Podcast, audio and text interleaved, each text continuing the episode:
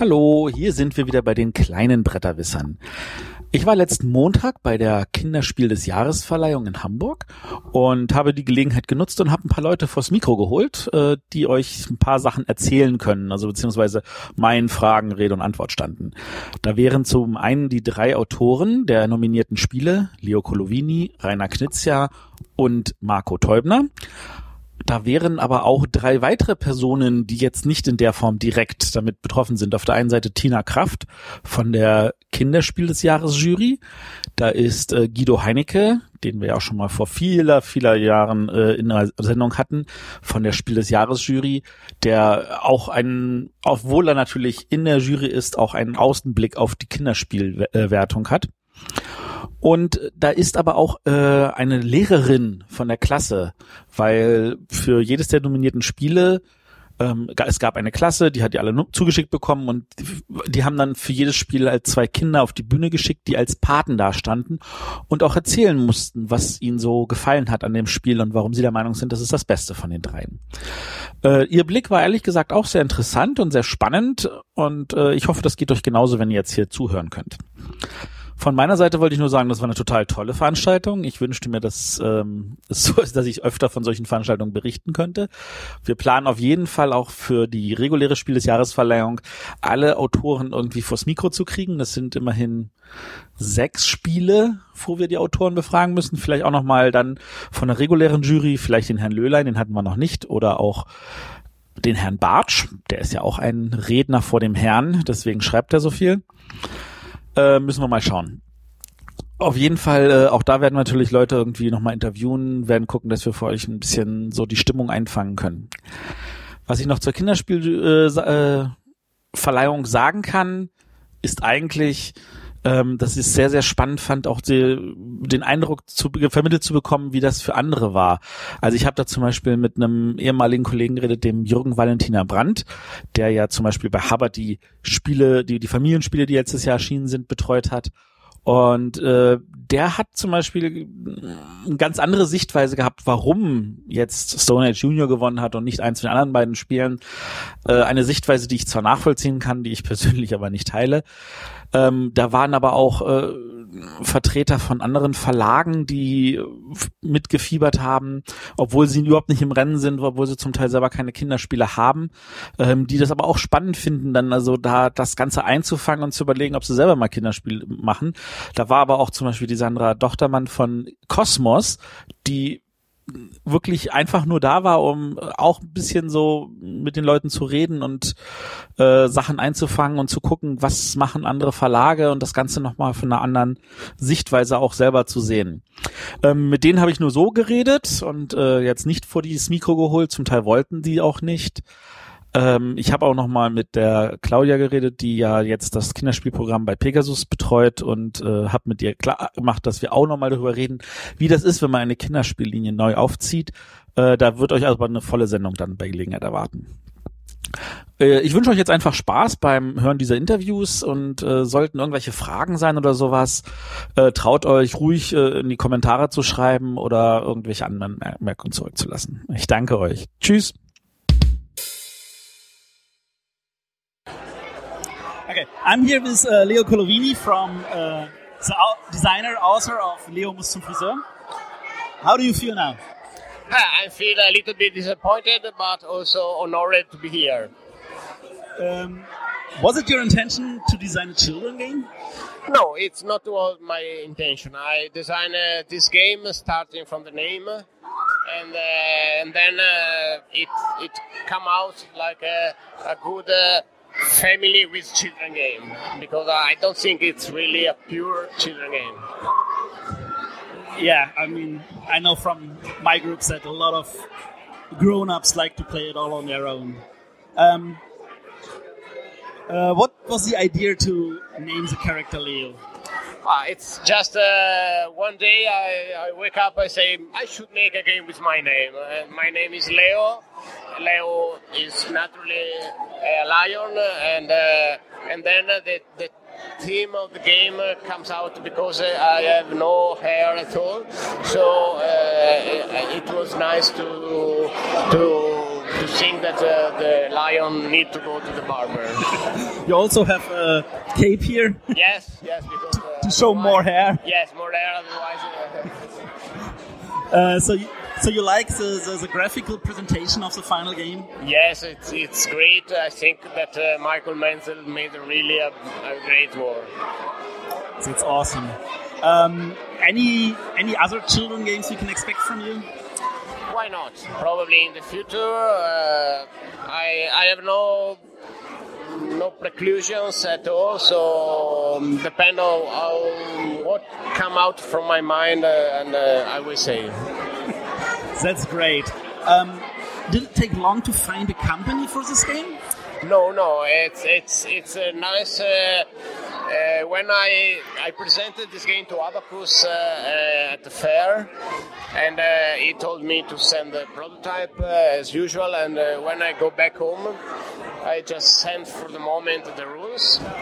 And uh, the day after, uh, Abacus wrote me uh, telling we don't need any more the prototype. We we did it ourselves, and this is the contract. so it was really fast. That's fast. I mean, I played it last year as a, at a prototype in Mallorca, and I was hooked as well immediately. So I totally understand that the company decided to for that game. Um, anything we can look forward to you from uh, coming this out this Essen? Uh, I have a, a, a very good game, in my opinion, uh, that will uh, will come out with uh, Ravensburger, uh, but I think it will be ready after Essen in December. In December. All right. Thank you, and uh, Thank you to you. enjoy your time here in Hamburg. Thank you very much.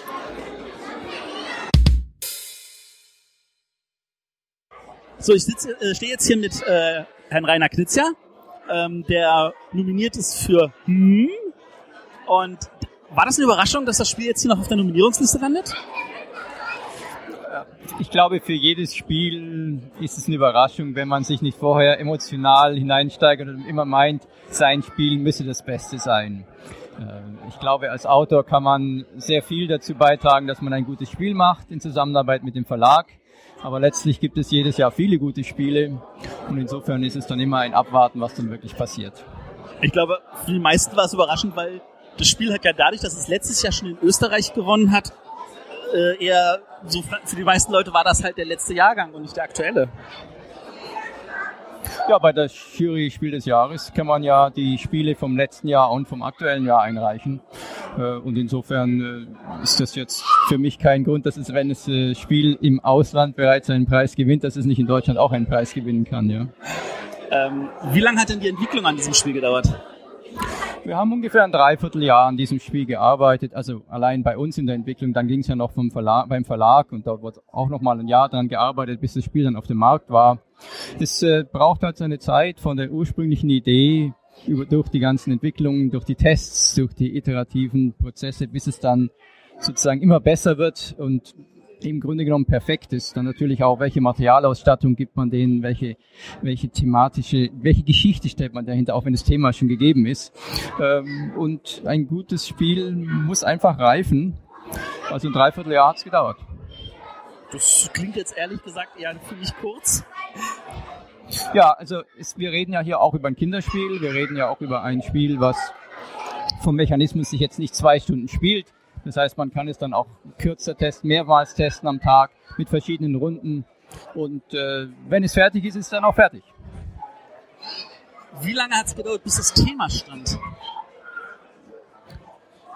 Äh, das Thema war hier eigentlich von Anfang an schon da. Wir haben natürlich mit unterschiedlichen Ansätzen ein bisschen gespielt, mit verschiedenen Tieren, aber es hat sich dann relativ schnell auf die Mäuse und auf die Katze, was ja so ein Archetyp von Gegensatz ist, äh, herausgestellt. Die Maus ist ein sehr schöner Sympathieträger und äh, die Geschichte passt einfach dazu, dass sie für die Mäuseparty eben dann das ganze Essen brauchen. Ich glaube, das war für mich die größte Überraschung, weil Katzen normalerweise überall die Sympathieträger sind und hier ist ja die Katze die Böse. Ja gut, dann wäre es eben sozusagen Katze gegen Hund. Ja, dann wäre der Hund wieder sozusagen der Widersacher gewesen. Äh, für viele ist natürlich auch der Hund wieder der Sympathieträger. Also äh, es gibt halt immer so Zweiergespanne. Man sucht sich eines raus und versucht eine schöne Geschichte drumherum zu spinnen. Äh, wie kam es zu der Entscheidung für den Namen des Spiels? Weil der ist ja nun, glaube ich, am kompliziertesten für die meisten Leute aufzufassen. Ja, das war einfach eine Entscheidung zusammen mit dem Verlag. Äh, wie kann man sich ein bisschen abheben? Wie kann man herausstehen? Wie kann man auch in Erinnerung bleiben? Und was passt zum Spiel? Und äh, es drückt einfach Emotionen aus. Hm, da gibt's was Leckeres. Mhm.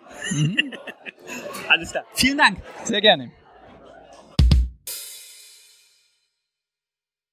Ich stehe jetzt hier mit Marco Tolbner, dem Gewinner des Kinderspiels des Jahres 2016. Wie fühlt sich das an? Das fühlt sich klasse an.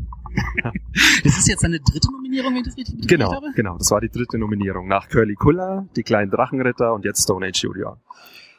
Und das auch noch mit einem Verlag, der normalerweise keine Kinderspiele macht.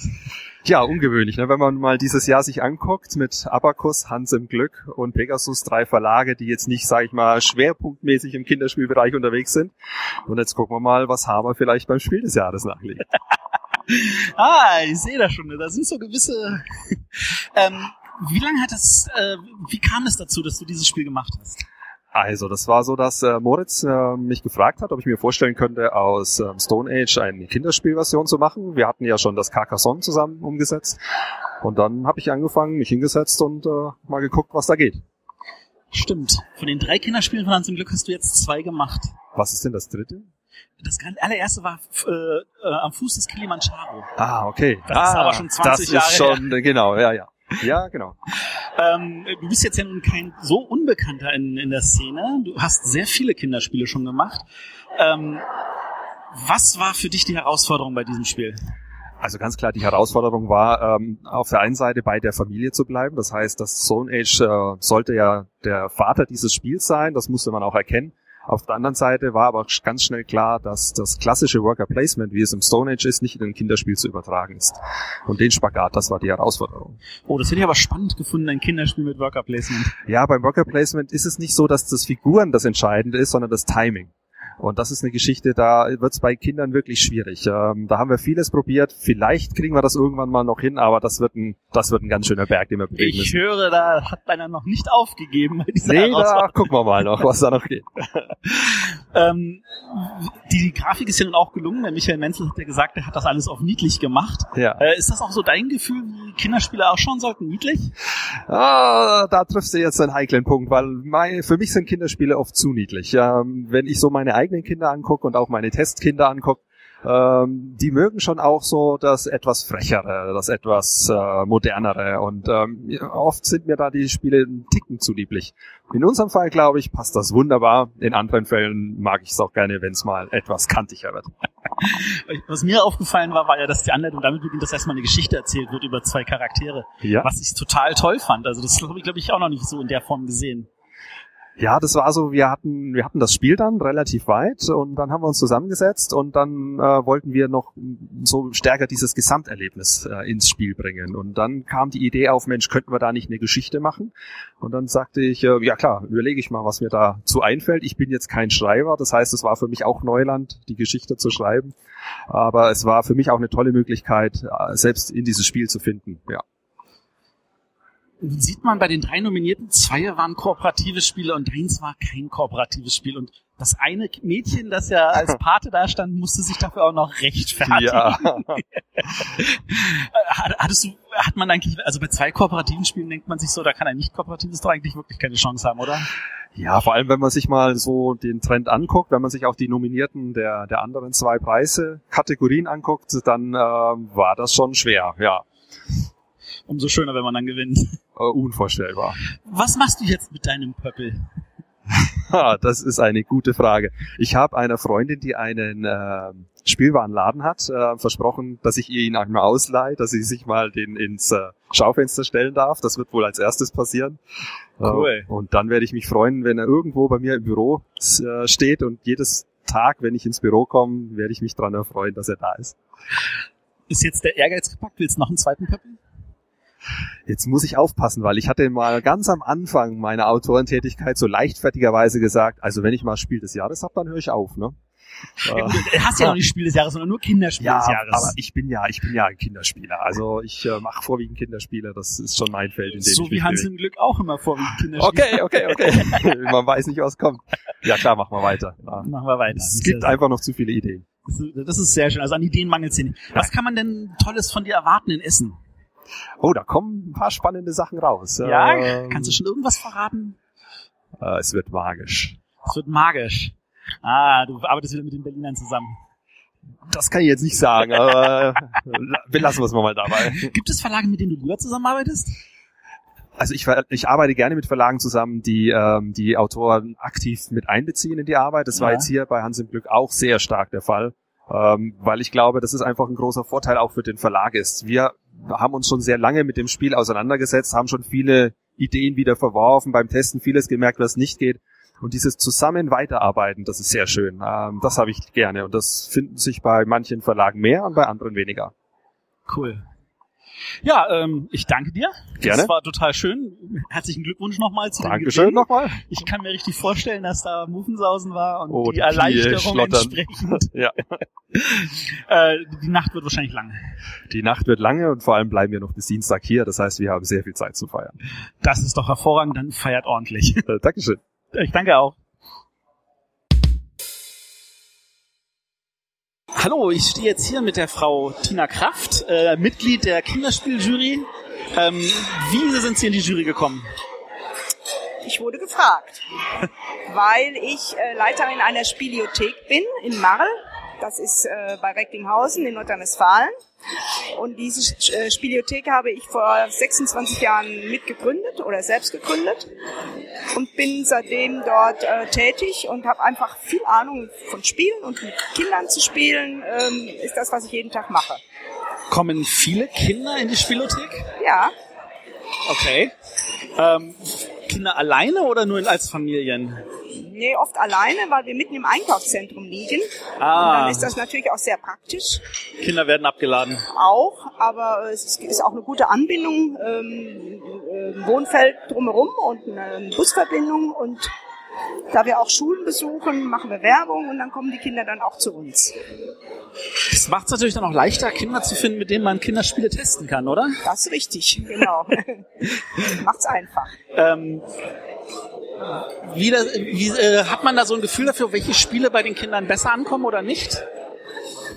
Ähm, ja, viel Erfahrung natürlich. Ja. Ähm, aber es geht immer so, wenn man sich ein Spiel anguckt und mit den Kollegen erstmal spielt, dann gibt man so seine Meinung ab. Und da muss ich, sage ich immer, man muss es mit Kindern spielen. Es kann äh, total was anderes dabei rauskommen und das passiert manchmal. Und deshalb ist das so wichtig, dass man mit den Kindern spielt. Ähm, was mich überrascht hat, ist, dass wir dieses Jahr kein Spiel mit Magnetmechanismen in der Nominierungsliste haben. Ähm, sonst ist das ja, Magneten sind anscheinend etwas, was bei Kindern immer total faszinierend gut ankommt.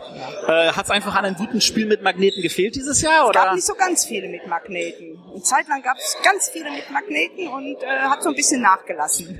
Ist das was Positives oder was Negatives? Och, Das manchmal, manchmal passt das, äh, muss auch zum Spiel passen. Und Ähm. ähm, im Moment gibt's halt andere Sachen.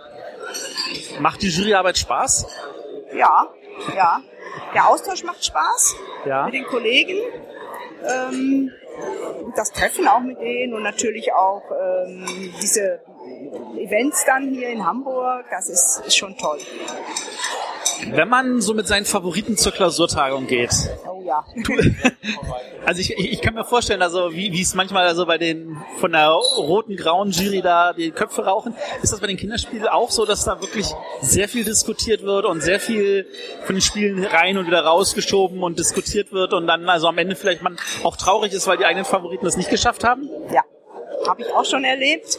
Aber wir sind natürlich im Vorfeld schon, ähm, diskutieren viel und wissen schon so ungefähr, haben schon eine Linie. Aber letztendlich dann die drei da oben hinzukriegen, ähm, das ist schon ein Kampf manchmal. Und es ist immer ein Mehrheitsverhältnis und da muss ich auch manchmal damit leben.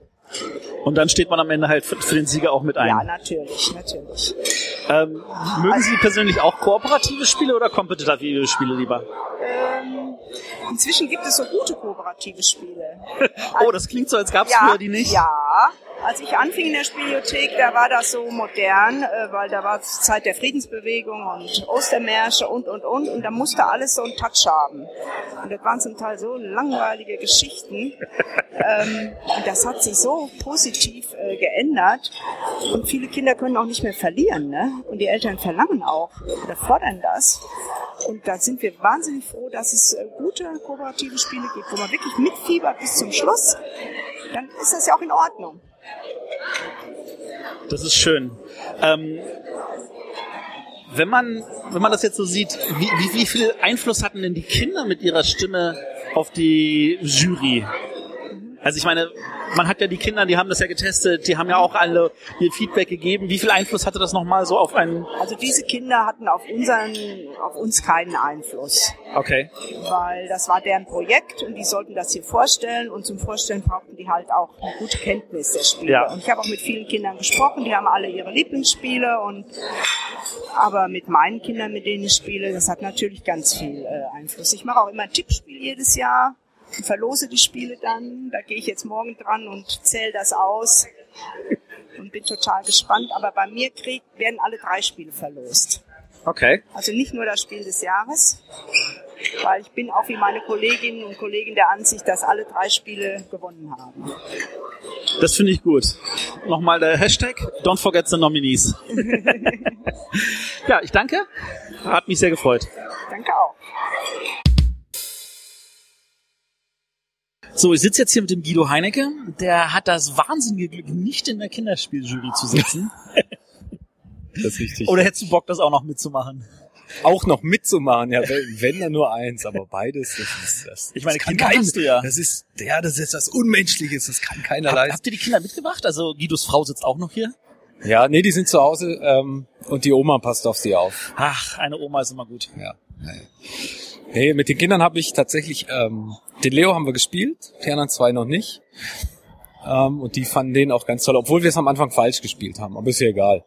Wie kann man denn Leo falsch spielen? Naja, indem man die Plättchen nicht so wieder zurückdreht nach dem, nach, nach dem Durchgang, sondern die offenlegt. Macht es natürlich tierisch einfach. äh, aber Bisschen schon. ah, eben, es, es macht ja trotzdem Spaß. Das ist ja nicht so schlimm. Ähm, ist das manchmal so, dass wenn die Jury zwischen den Nominierten am Ende abstimmen muss? Ähm, ich meine, jeder bringt seine Favoriten mit rein. Das, das hört man, hat man auf eine. Der Hauke hat das schön gesagt, jeder muss federn lassen. Du glaubst nicht, wie lassen. wahr das ist. Du gehst wirklich rein mit deinem Sack voll Favoriten. Alle lernen den aus und dann, und dann fliegen die Fetzen. Also dann wird wirklich knallhart aussortiert. Und Ich stelle mir gerade so, so, so vor die gesamte Jury in Bikinis mit Schlammbecken und so. Ich meine, da kann man bis auf die. Bikinis, wir machen das natürlich nackt. Ja gut, aber die, die, die arbeiten ja auch alle dran, dass die Bärte bis zum Boden gehen oder so. Ja, wir sind ja, wir gehen halt mit der Zeit, weißt du, hart ist hip. Bist dein Hipsterli. Ähm, aber ist es nicht so, dass das Gefühl dann doch eigentlich der kleinste gemeinsame Nenner gewinnt und nicht das beste Spiel? Oder ist das jetzt zu böse formuliert? Ja, ich finde das eher, also es ist schon, das ist schon sehr negativ formuliert. Ich, ich würde es eher als einen demokratischen Prozess bezeichnen, weil man stimmt ab, man wählt, äh, ja, und das, was halt eine Mehrheit bekommt, das, das gewinnt und wir, wir tauschen Argumente aus. Und es ist nicht so, dass irgendwie, dass man die anderen überreden muss, weil alle Spiele, die in der Endrunde, in der internen Endrunde drin sind, äh, die sind ja schon an sich gut und es geht dann wirklich nur um Nuancen und Feinheiten und dann wird diskutiert, äh, wo ist der, wo ist der Feinschliff, wo, was, was möchten wir quasi auch ausdrücken, transportieren mit einem Spiel des Jahres, mit einem Kennerspiel des Jahres und garantiert auch mit einem Kinderspiel des Jahres. Und da stehen dann auch alle am Ende voll dahinter, weil wir wissen, wie viel Arbeit es war, diese gemeinsame äh, Lösung zu finden. Ich, ich hatte schon den, den Marco Teubner gefragt, ob es, ob Der ist man aber sich, nicht in der Jury. nee, aber ob, ob, es, ob, ob man sich überhaupt Chancen ausrechnen kann, wenn von drei nominierten Kinderspielen zwei kooperativ sind und eins nicht. Ob man dann glaubt, dass das nicht kooperativ überhaupt gewinnen kann. Ich meine, es konnte es, das hat man ja gesehen. Und dann sieht man ein Kind auf der Bühne, das sich verteidigen muss, dass es nicht kooperativ spielen will. Ja, du, aber es geht tatsächlich, glaube ich, äh, vielen Familien auch so, dass, ähm, dass kooperative Spiele nicht unbedingt jetzt äh, immer auf den Tisch müssen. Also ich glaube, die mögen schon, wenn da ein bisschen die Fetzen fliegen, vor allem wenn irgendwie der Papa geht. Du kennst das ja wahrscheinlich, dann gehen irgendwie alle auf den Papa. Und es ist ein bisschen Stellvertreterkrieg. Okay. Also ich spiele auch gerne ähm, kooperativ, aber ich spiele auch gerne mal irgendwie Wettbewerb und, und ich freue mich dann, wenn ich Zweiter werde. Aber mehr schaffe ich meistens nicht. Naja, immerhin, in zwei Personen spiel ist das ja nicht der letzte. Doch. Zwei Personen spielen ist der zweite, der letzte. Verdammt. Ich und Mathematik. Du den Gag versaut. ähm, ja, ich, ich, ich, fand ja, ähm, Michael Menzel war eigentlich der große Favorit an diesem Tag. Stimmt, der hatte auch zwei Nominierte. Gleich, gleich mal mit zwei im Rennen. Und dann war im MMM-Team Gewinner. Genau. Dann gab es das Team mit den vier M's bei Hans im Glück und das Team mit den drei M's. Da kann natürlich das 2M-Team mit Matthias Wagner und Michael Menzel von Avacus nicht ganz mithalten. Ja, aber ich bin zufrieden mit der Wahl. Ich, ähm, ich finde, das sind all, man darf ja, ich finde, es ist immer eine ganz starke Fokussierung auf den Sieger, aber ich finde auch die Nominierten und auch die Empfohlenen, das ist eine Latte von supergeilen Spielen, die alle für Definitiv. sich gut sind, ja. Und, Hashtag don't forget the nominees. ja. Also, ich, ich, ich unke jetzt mal. Hattet ihr von der roten Jury Leo überhaupt in Erwägung gezogen? Bei uns? Ja. Nein. Nein? Nee. Also, weil ich kenne wirklich so viele Gruppen, die spielen Leo muss zum Friseur ohne Kinder. Nee.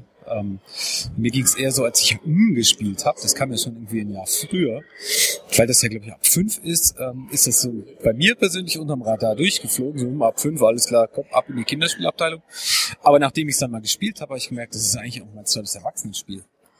Also, wenn du jetzt die äh, erweiterte Fassung auf der Rückseite spielst. Ja, wenn du es richtig spielst, genau. Ja. Also mit vollen Bandagen, dann haben mit hm, glaube ich, die Erwachsenen mehr Spaß als die Kinder. Weil das kann ich nachvollziehen. Auch, ähm, klar, kooperativ, aber es ist ein bisschen, ähm, ja, schon irgendwie frischer. Mit dem Würfeln und so weiter und man kann es nicht ganz steuern. Ich find's nett. Das ist doch schön. Wie gesagt, es ist für jeden was dabei. Für, für Steinzeitforscher, für Löwenbändiger und für Mäusebanden. Drei Spiele mit Kindern. Letztes Jahr waren es keine drei Spiele mit Kindern. Da gab es Schatzrabatz, da gab es Da waren keine es Piraten, da waren es Spinnen und was war der? Puschelmonster. Das Puschelmonster, genau. Ja, schade, es gab's dieses Jahr auch nicht, so, einen- so einen süßen Kinderversprecher. Der Ja. Puschelmonster war schon gut. Ja, aber, aber Leo Colovino kan- kannte wenigstens das äh, Leo DiCaprio nehmen. Das Mem, der kannte das? der kannte das, der hatte das auch, auch erkannt. Ja, ich glaube, der Michael Menzel hat das bestimmt auch irgendwo mal unbewusst aufgeschnappt. Und das ist ja dann oft so, dass es sich irgendwo im, im Hinterkopf vergräbt und dann taucht's auf. Und dieser, dieser spazierende Leo ist halt schon irgendwie offensichtlich. Ähm, was ich natürlich auch noch cool finde, ihr habt hier auf der Kinderveranstaltung natürlich so einen armen Hengst, der hier in so einem riesen blauen Pöppel durch die Gegend laufen muss. Ja, willst du jetzt wissen, wer das ist? Ich habe keine Ahnung. Nee, ich eigentlich- glaube, das ist Tom Felber. Ja, das ist er glaube ich nicht, aber ich würde gerne wissen, Ah, nee, warum, warum gibt's das nicht auch bei der Roten? Ich meine, da sind jetzt keine Kinder Ein, anwesend, das einen sogenannten Walking Act? ja, ich, ich weiß auch nicht. Vielleicht ist das. Ähm, nee, wir, hier kommt gerade Moritz Brunhofer und denkt, wir interviewen uns gegenseitig. Nein, er interviewt mich mit diesem Rieseneis hier. Äh, Oh. Ich glaube, das, ähm, das ist eher was für die für, für die Kinder, so ein Riesenteil. Übrigens kann ich auch noch eine nette Anekdote preisgeben. Gestern Abend bei der Abendveranstaltung, die dem Kinderspiel irgendwie immer äh, vorausgeht, kam auch Rainer Knizia an. Und Rainer Knizia hatte einen komischen, wie heißen diese Viecher? So, ein- so, so ein affenartiges Tier mit schwarz-weiß geringeltem Schwanz und einem Sakko an. Der saß bei ihm in der Armbeuge. Ich weiß nicht, was das für ein Stofftier war. Okay. Total witzig. Also wenn du jetzt nicht schwarz-weiß, sondern irgendwie gelb gesagt hätte, ich hätte auf Masupilami getippt, aber Nee, nee, so ein, das sind die, die auf zwei Beinen rumlaufen. Ah, Da okay. können ja deine Hörer bestimmt mal unten in die Kommentare schreiben, wie diese Tiere heißen. ein sehr guter Plan. So eine Art Erdmännchen mit langem Schwanz. Sind das Lemuren von ja, Madagaskar? genau, ja, genau. Ja. Wahrscheinlich. Also wenn ihr es wisst, schreibt es dem Matthias unten in die Kommentare rein. Er verlost bestimmt was. Kann ich machen. Er verlost ein großes Spielepaket. Nee, das dann doch nicht. Also Aber er hat sonst- einen, einen Kuschellemur dabei. ja, genau, mit einer kleinen Fliege und mit einem, mit einem Sakko an. Und das saß bei ihm so in der Ellbeuge drin und er hat auch gesagt, das ist der so und so, ich habe den Namen vergessen. Ähm, Und schien sehr glücklich zu sein. Ja, ist doch schön. Ja. Scheint ein In- Insider-Gag zu sein oder ich weiß es nicht. Hat, hat Rainer Knizia nicht gewonnen, weil er anwesend ist? Hä, wieso? Es sind doch alle anderen auch anwesend gewesen. Dann hätte ja keiner gewonnen. Aber der Rainer kommt Knizia hat bis jetzt, äh, hat in einem Jahr zwei Preise abgeräumt und da war er nicht anwesend. Ja, das war halt sein Pech. Und wahrscheinlich hat er daraus gelernt und gesagt, ab jetzt komme ich immer, wenn ich nominiert bin. Das war nicht mehr womöglich peinlich. Nee, alles klar. Äh, ja, ich danke dir, Guido. Ja, sehr gerne. Ähm, wir sehen uns in spätestens Essen. Nein, in Berlin? Wir sehen uns in Berlin in äh, Da wohnst du doch. Vier Wochen. Ja. Vier Wochen. Oder bist du im Urlaub? Ich bin da. Ich habe mich schon angemeldet. Ich bin auf der Liste. Ich bin auch dabei. Dann sehen wir uns in Berlin. Wir sehen uns in Berlin. Vielen Dank Bis fürs dann. Gespräch. Ciao. Tschüss.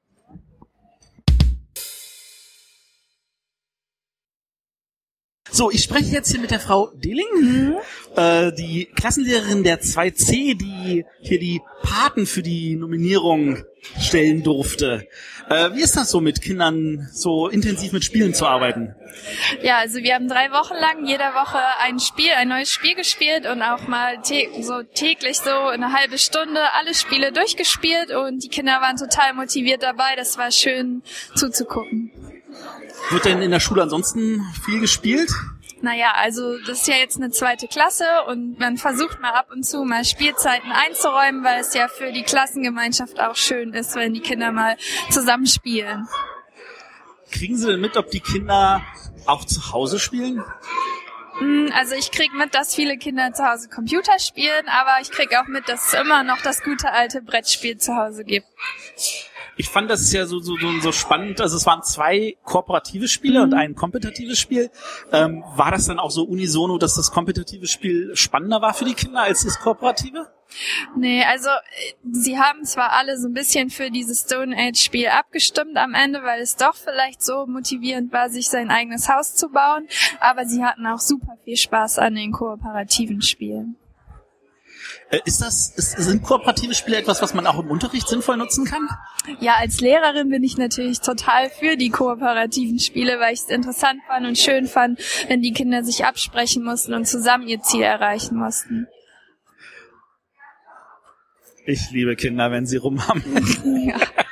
Ku- Kurz für unsere Hörer, wir haben hier zwei nette Mädchen, die hier, ich sage jetzt mal tanzen, weil natürlich äh, die, die, kann man sagen, die, die, die, ähm, Die Konzentration, die Konzentration ist weg und äh, das Ganze ist natürlich immer noch spannend. man Ja, ist hier umgeben genau. von lauter großen Die Aufregung Leuten, die fällt ab, man über kann Kinderspiele Genau. reden. Ja.